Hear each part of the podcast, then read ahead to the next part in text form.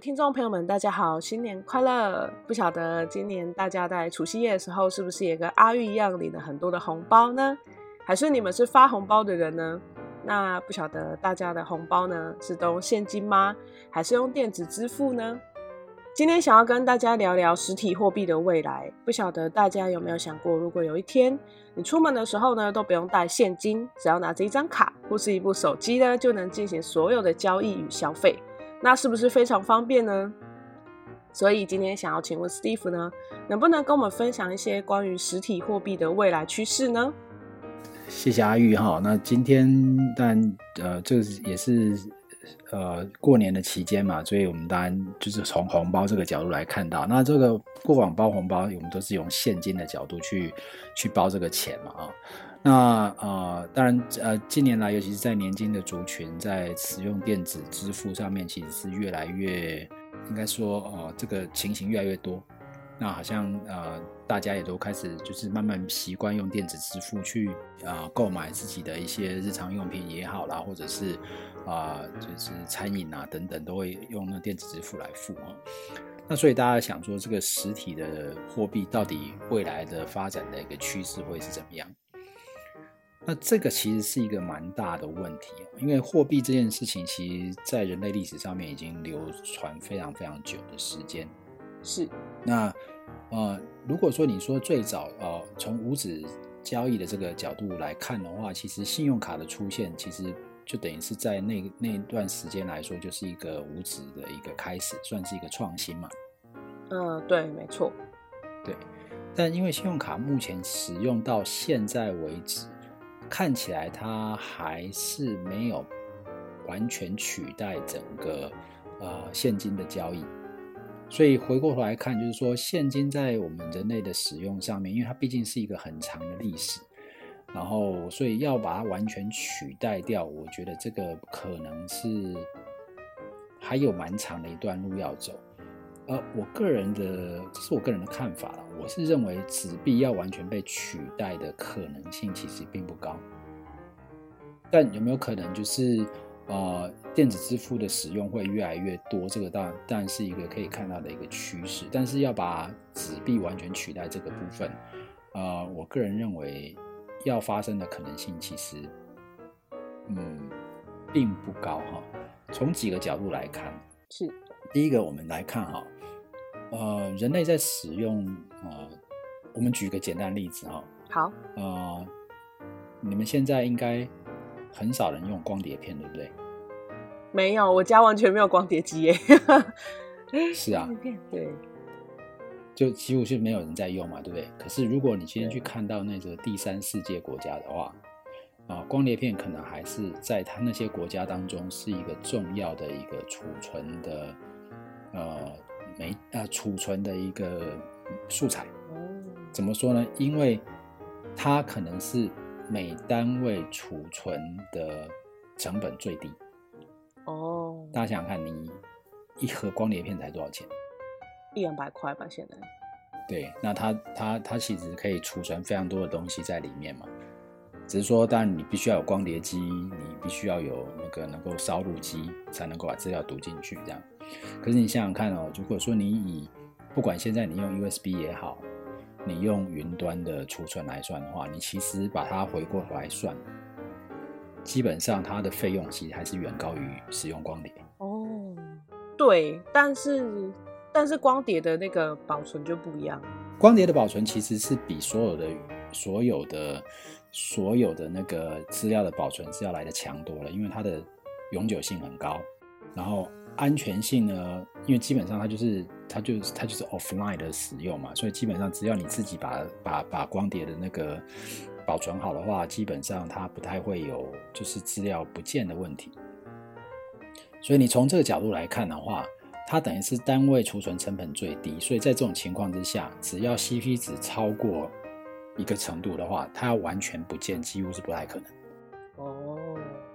有道理。但它有可能就是它已经就是一个，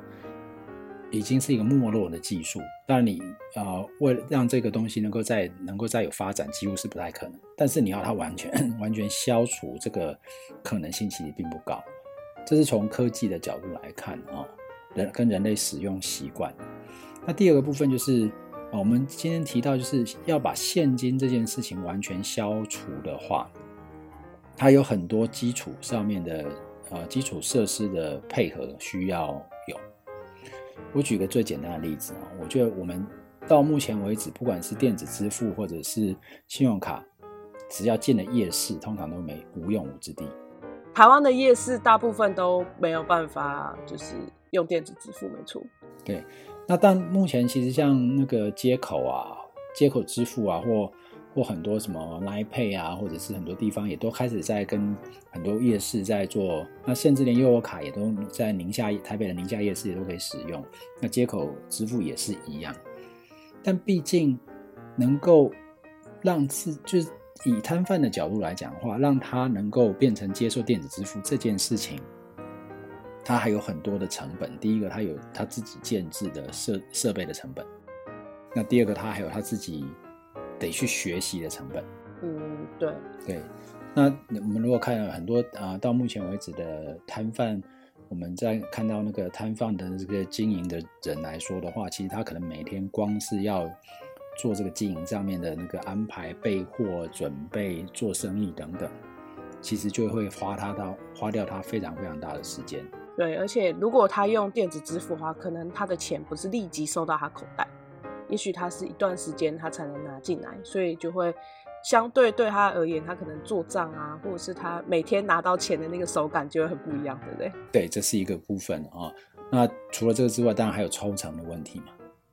但现金完全都没有需要被人家抽成这件事情，所以呃，站在这种小本经营，然后比如说这种就是经营者需要花大量的时间去准备东西，再加上比如说这一类摊贩的经营者，他其实要让他再去学一个新的技术，其实并不是一个，就是其实一个是一个不太不太小的负担。嗯，对，不代表他一定学不会了哈，但是。毕竟就是要学习，但是的确你会看到摊贩也开始慢慢有很多摊贩，比如说比较年轻世代的摊贩，他开始会去做这些事情。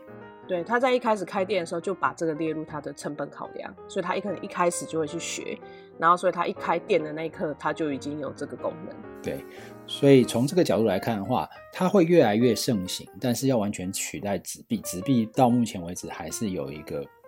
就是这种非常大的一个方便性，它这方便性是在于，就是第一个，它因为纸币它代表的是国家在背后的信用嘛。哦，对。所以你今天拿着一张，比如说一百块台币，你今天走到台湾的任何的大街小巷，不会有人不愿意收。对，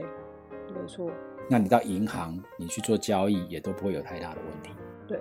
所以站在这些这几个，就是我们刚才提到，就是说人类使用的习惯啊，国家信用的部分，再加上就是这个。啊、呃呃、科技的这个普及跟扩展，还有那个所谓的这种单位的所谓的这个成本的使用的成本的角度来看的话，要把纸币完全都停掉的几率，我个人觉得是不高了。但的确，我们也可以看到，就是电子钱包的确是越来越很多，越来越多人使用这道，或者是所谓的无纸无无现金交易的这个，的确是。未来会是越来越大的一个趋势，这这个这个是确认的，这个倒是没有什么太大的争议，这样。所以我是觉得，就是纸币的部分，呃，要完全取，要完全取代掉，呃，要被完全被这些东西取代掉，我倒是觉得可能不会有。但是呢，对我们来说的话，当然你能够使用的支付工具越多，那你的方便性就越高嘛。所以这个部分，我只是觉得说，我会从这个角度去看待，就是所谓的呃无呃无纸钞的一个使用这件事情，它只是会变成说我在很多使呃就使用场景当中、呃，会让我就是有多的一个多的一个就是整个呃交易上面的一个选择。对，那其实像呃很多北欧国家，像可能瑞典啊，还有丹麦，其实他们都已经有。行之有年，在推行无纸化的这个货币交易嘛，那所以看起来它也许是一个呃趋势。那在台湾的话，看起来台湾好像也是逐步迈入这个趋势，就是呃有点像推行无纸化这个交易这样子，对不对？对。那我们如果看哦，北欧的确，我觉得阿玉的观察非常敏锐哈。北欧，比如说像丹麦跟瑞典，其实在整个就是无呃无无纸钞的交易，其实是走得非常前面嘛，哦。那只是说，我们从这几个部分来看，他们有就是他们在推行这个部分有他们的一个条件。第一个就是他们的人口不多，比如说你以瑞典或者是丹麦来讲的话，北欧的国家可能都是百万，就是两三百万的人口的一个国家而已。那两三百万其实就是一个，比如说台北市、一个台中市或一个高雄市的人口这样。啊那所以在人口比较少的一个地方，他们在推行这些部分来说的话，基本上就是它的那个那个容易程度也比较高。那第二个部分就是这些欧洲的国家基本上就是，嗯，他们的教育程度也比较高，所以他们接受新东西比较容易，对不对？或者是说，呃，在推广这些东西跟科技类相关的这个部分的。对，对他们来讲，他们在接受的那个程，就是他们在接受这件事情的程度上面，其实跟可能跟其他国家的那个，我觉得教育程度差别很大的那个国家来讲的话，那个落差，就是这个这个资讯落差会比较没那么没那么大。嗯，对。所以他们在推行的话，相对来讲也会比较容易。那第三个呢，有一个部分是欧洲，尤其是北欧国家，他们的消费习惯跟亚洲的习惯。不太一样，他们其实没有像我们那么常买东西，就是他们交易次数比较少。他们交易次数比较少之外，那他们其实很多东西是，呃，他们会买他们需要。那他们如果不需要的这个消费，他们尽量可能就比较没那么多。那他们可能会买，比如说比较贵的东西，但是它可能会使用比较长。啊，对，哦，然后再来就是说，因为他们的所谓的这种。店家他们不像我们这边就是所谓摊贩那么多哦，像夜市他们可能就没有夜市，或者是像呃阿妈们摆的菜摊，他们也没有这种，就是都是店家居多。他们应该也有，应该也他们应该也还是有市集啊，就是这些应该都会有这样。但所以所以在这种情况之下，可能在市集里，但大部分人还是还是会使用现金等等这样子。但就是说从这些。他们就是北欧国家，他们在推行这个部分，的确是有他们一些比较好的条件。所以，呃，我们如果从从欧洲国家来看这个部分，的确是这个样子啊。他们有一些呃在使用上面的这个场景，其实是适合去推动。但可是我们把同样的部分翻翻回来台湾的话，第一个，台湾的人口比是丹麦的呃十倍吧，两千三百万嘛，两百万。然后第二个部分。呃，最在人口的这个复杂程度就会比较多。对，还有可能在台湾，呃，年龄上受教育的程度也都很不一样。是，那因为比如说台湾，毕竟城乡的数位差距比较大，所以要完全把这个数位普及到这个程度的话，比如说信用卡也好啦，或者是完全用信用卡的使用这方面，其实在对很多，我想有信用卡人很多。可是能够使用信用卡的地方没那么多，对，或者是他的习惯，可能他就会觉得说，哎，用信用卡买东西可能会怕自己刷太多啊，或者是说没有注意到就超超出自己的预算啊，像可能我身边的长辈他们会有这样的考量，这样子。对，所以这还是回到人类使用习惯的部分嘛，哈。对，你我们看这个最，我们我们来看一个最最明显的例子啊，你看到目前为止。呃，一直可能到一两年前吧，台湾的超商才开始可以使用信用卡。哦，好像是这样哎，之前都不行，之前还是只能用悠游卡，最多就悠游卡，不能用信用卡。哦，然后现在可能也开放会有那个 Apple Pay 这样子。那 Apple Pay 的 Apple Pay 或者是 Line 那个台湾 Pay 或者 Line Pay 的使用，其实也是跟着手机啊，这个就是电子支付的这个这推广，可能也都是这两三年的事情。可是你想想看哦。台湾的这些便利商店都是台湾很大的企业，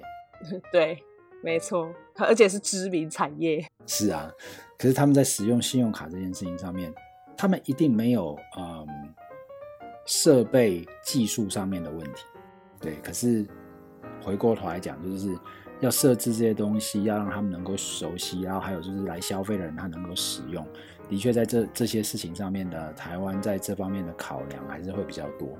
所以回过头来讲，就是，呃，城乡的数位落差、人口的多寡，然后还有整个台湾的所谓的消费型的这个市场。因为以庶民经济来讲的话，可能有蛮多的场景，其实到目前为止是不太能够使用电子支付的。如果像是去可能去邮局缴钱好了，然后他就没有办法用电子支付，他就还是只能用现金交易这样子。没错，所以在这件事情上面，我是觉得就是说，台湾可能还是有一段路要走了，但还是可以看到，就是说电子支付的这个部分，因为信用卡的发卡数量其实也算高了。在台湾蛮高的，对，在每个人其实身边都有好几张信用卡，所以有信用卡这不会是问题。那只是说能够使用信用卡的地方，要能够普及到，就是说我可能到夜市也可以使用，或者是我今天可能在在超商也能够使用，这可能还是有一段路要走了。那看起来其实超商们并没有在推信用卡这些部分，他们比较把它想想要把它变成那个实体支付，是你用预付的方式，用他们的。你钱先缴到这个超商去嘛，然后再用他的他们的 app 也好，或是他们的所谓的储值卡去去支付。那这个他们的角度其实就比较不是从电子支付的角度来看，他们比较是像是我先收你的现金啊，就是绑定这个客户的概念，对不对？对，就有点像是你把它当成是银行啊，你就把钱存在那家银行，然后你只是你。你你你不是把钱领出来，而是你把那个钱去换他们在卖的东西拿回来用，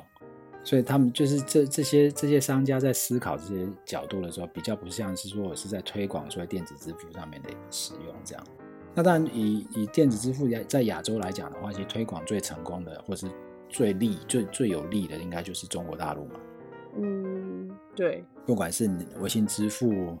支付宝一样，对。那可是他们的方便会。就是方便，是因为他强要你去做这件事情。应该说，呃，他们是全面在推动这个部分嘛。那推动到一个程度，是他们可能做到连，比如说你卖水果的水果摊，他他都让你打微信，或者是用支付宝这样。你用现金，他可能还不见得愿意收。对，我去那边的时候，他们真的很方便。对，那这但是这因为这背后毕竟还是有一些国家的力量在推动嘛。对，所以这个是。不同的民情，它有不同的不同的那个思考的一个模式。那因为呃，推动电子支付有一个比较大的问题，就是各资的问题，还有信用程度的问题。对，那因为那因为各资这件事情，其实，在台湾对呃，其实对我们来说，其实有很多时候，其实你要做到实名制这件事情，在不见得是在每个场景都能够真的做到，因为毕竟还是有包含到人的隐私的部分。对，那因为中国大陆在整个实名制这件事情，它是可以强制的。那在台湾的话呢，其实它有一个程度，比如说你有各自的保护等等，所以这个我们怎么样在方便性跟个人的这个资料的保存跟保护这样要抓到一个平衡，所以这个其实还是有很多呃得去思考的一个问题啦。那因为现金对对对大家来讲的话，基本上都没有所谓的保密的部分嘛。你拿到的钱就是你拿去拿钱去用，他也不会想说这张钱上面做什么记号，或者是谁去使用，然后去登记这等等。所以我是觉得，呃，从这个方便性跟广广泛的使用，跟大家长久以来对它的信任来讲的话，我倒是觉得说，呃，台湾可能到最后应该是实体货币跟电子支付一一定会并存。那但是。电子电子支付会超过实体货币这件事情，嗯，我个人倒是觉得，就是说，可能还有蛮长的一段路要走。对，因为其实、呃，在使用上来说，如果假设说是去可能比较乡下的地方，或者是去啊、呃、那种像我们刚刚提到嘛，夜市或者是一些小摊贩来说，在使用呃非现金的这种支付。可能还是比较困难，因为方便性就不高嘛。但是如果像是在城市里头，可能像去百货公司啊，或者是在台北市里面，那呃相对会有点像转过来，就可能是现金比较没那么方便，反而是呃可能电子支付会比较快速。像可能我自己停车去那个啊停车场，我就有在台北市遇过一个，就是他只能用电子支付，就是他。只能信用卡或者是手机的这种 Apple Pay、Line Pay 这样子，他没有办法用现金。就这点是也蛮让我意外的，说，哎、欸，为什么都市的停车场是只能用电子支付，可是乡下的停车场是只能用现金，就是一个很有趣的变化。因为基本上会考考虑电子支付，很多是站在比如说我的营运成本角度嘛。比如说我今天收到现金来讲的话，我要收钱，我要算钱，对，那我就一定要人力去做这件事情。但是如果今天可以用电子支付的话，我这个人力可以完全省掉，我只要机器控制。那长期来讲的话，这个当然对经营者来讲，还会是一个很大的一个成本上面的一个节省。所以的确啊、站在商家的部分，还是有希望能够推行电子支付的部分。但比如虽然说我我个人认为，就是说电子支付不太能、不太有可能可以完全取代现金。但是我对呃台湾在电子支付上面的推广上面，我是觉得这个部分我倒是乐观，它应该会越来越多。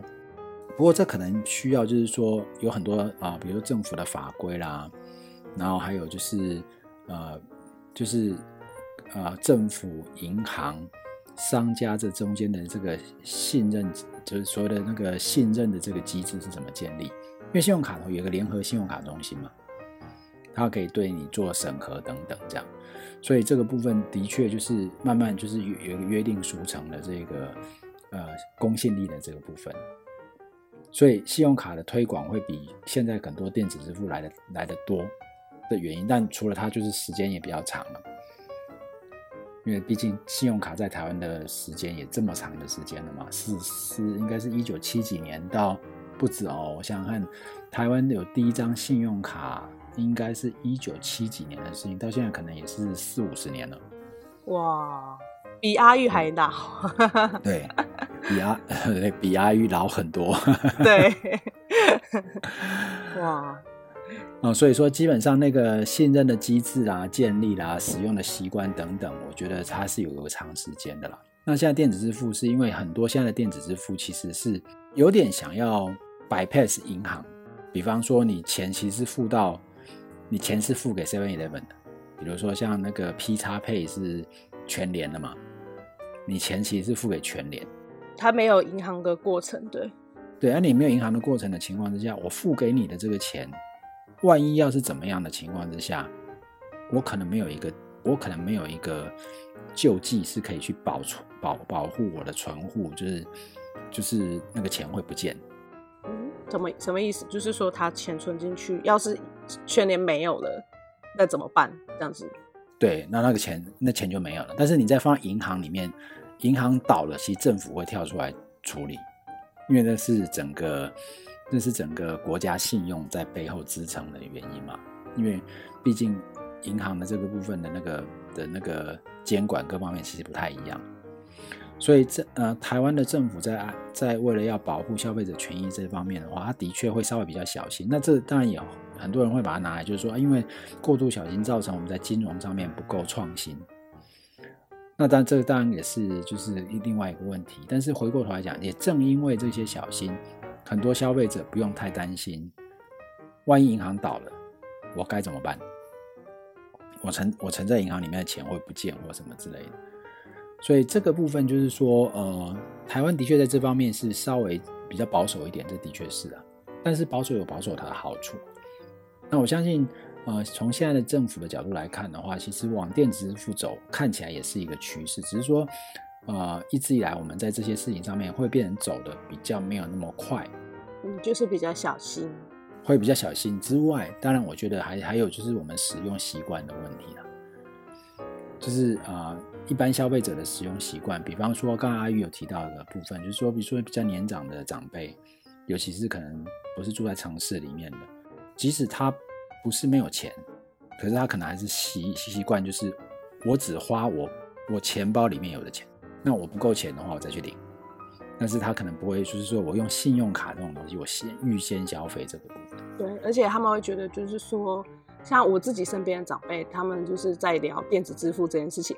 他们就会觉得说，哈，你所有的信用卡资料全部绑在手机，按那西无机刚你去给他胖给这边按诺，就是他会很焦虑这件事情，他会觉得说，对啊，你是手机可以做很多事情，可是他们会担心说，啊，我手机都没有设密码呢，这样给人家拿去，我不就里面的钱都不见这样，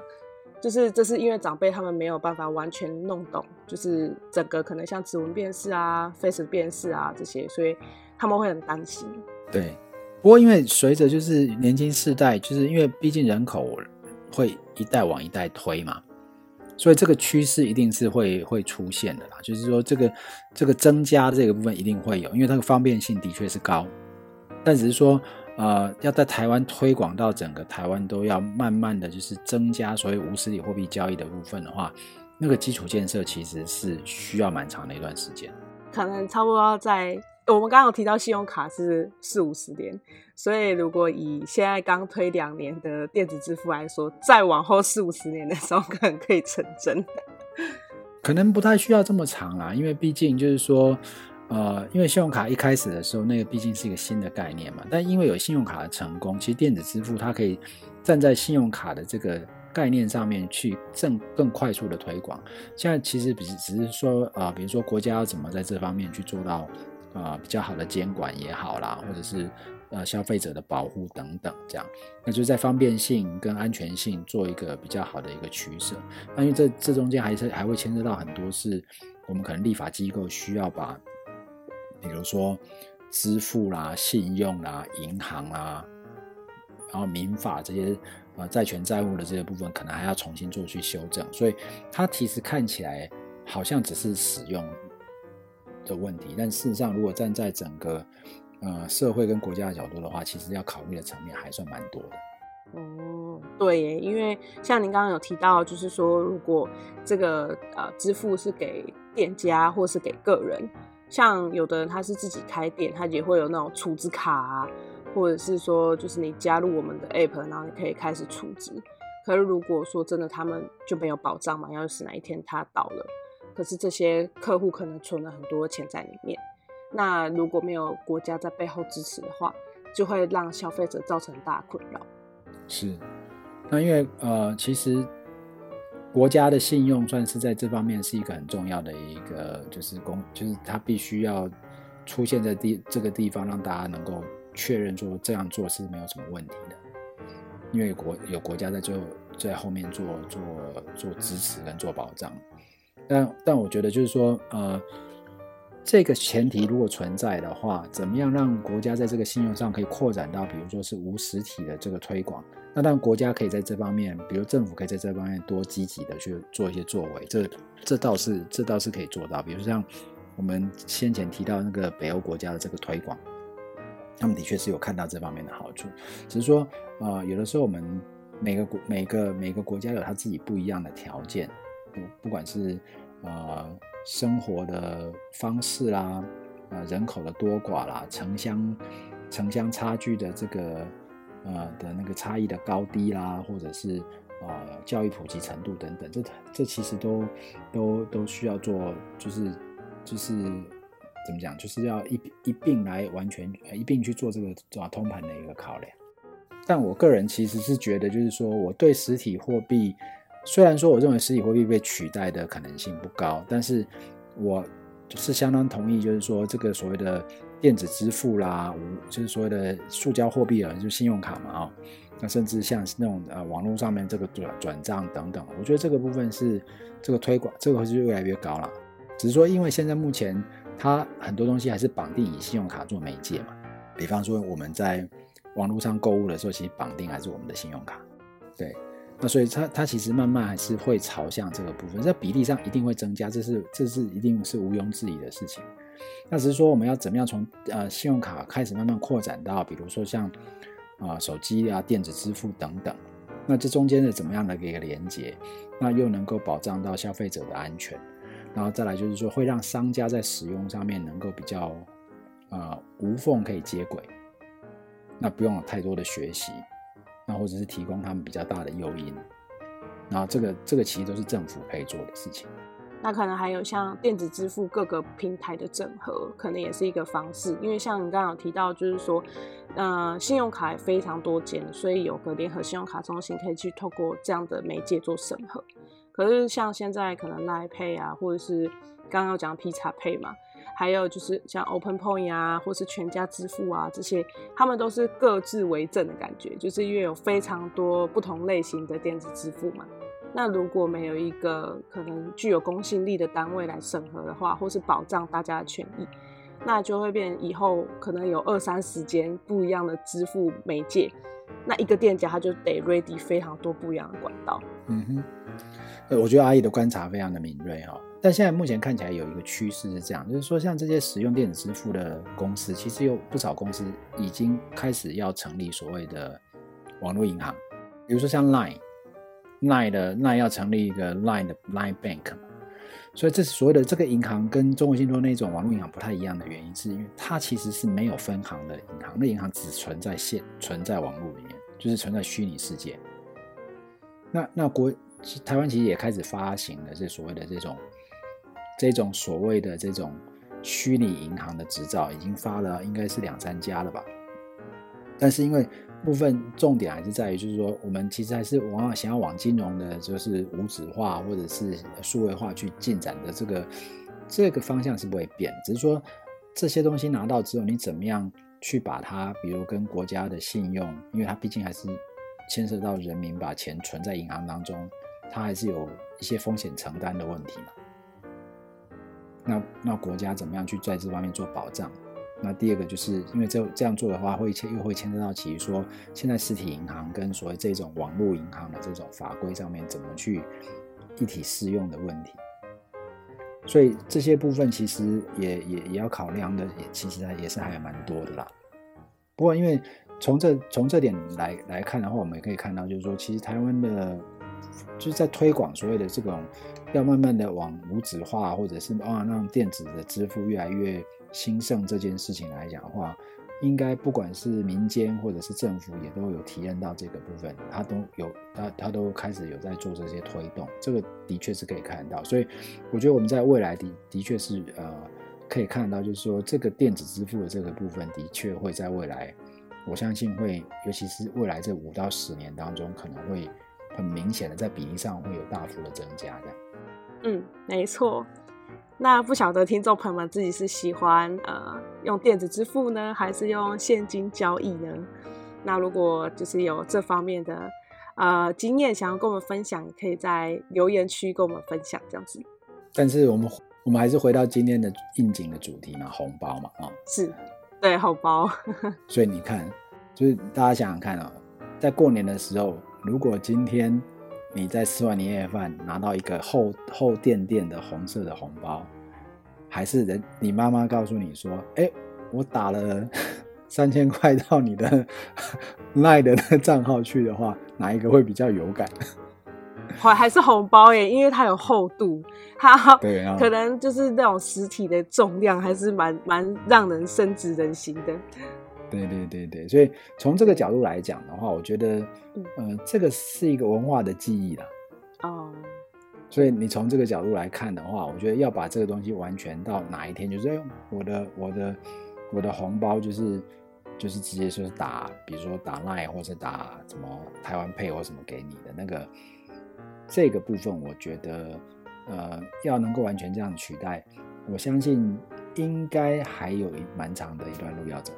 对，而且还有像那个领年终的时候，就是呃，我们可能会玩抽红包啊，或什么的一些游戏，嗯，然后或是跟孩子们啊，就是过年期间也会啊，就是我们会玩，像可能打牌啊，那也就是现金丢出来就是蛮快的嘛，嗯，对。可是如果说是要用转账，可能就就没有那么容易这样子。是，所以基本上我会觉得就是说，如果我们我个人会认为啊，其实从中国文化的角度来看，有一个很重要的概念就是。